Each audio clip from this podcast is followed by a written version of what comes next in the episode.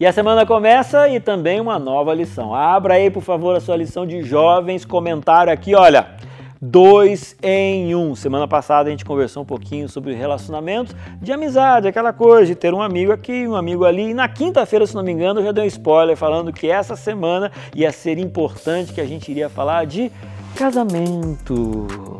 Você está casado ou você está solteiro? Se você está solteiro, esta semana vai ser uma semana muito especial porque você vai aprender a respeito de como namorar, como encontrar um marido legal, uma esposa legal e principalmente você ter a certeza de que faz parte do plano de Deus que você se case. Sabe por quê?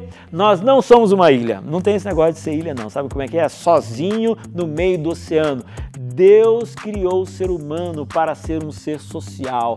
Adão não ficou sozinho no paraíso, mas Deus criou Eva para completá-lo. E agora os dois juntos se transformam em um ser mais perfeito ou perfeito. Você está entendendo? Então, Deus tem um plano para a sua vida.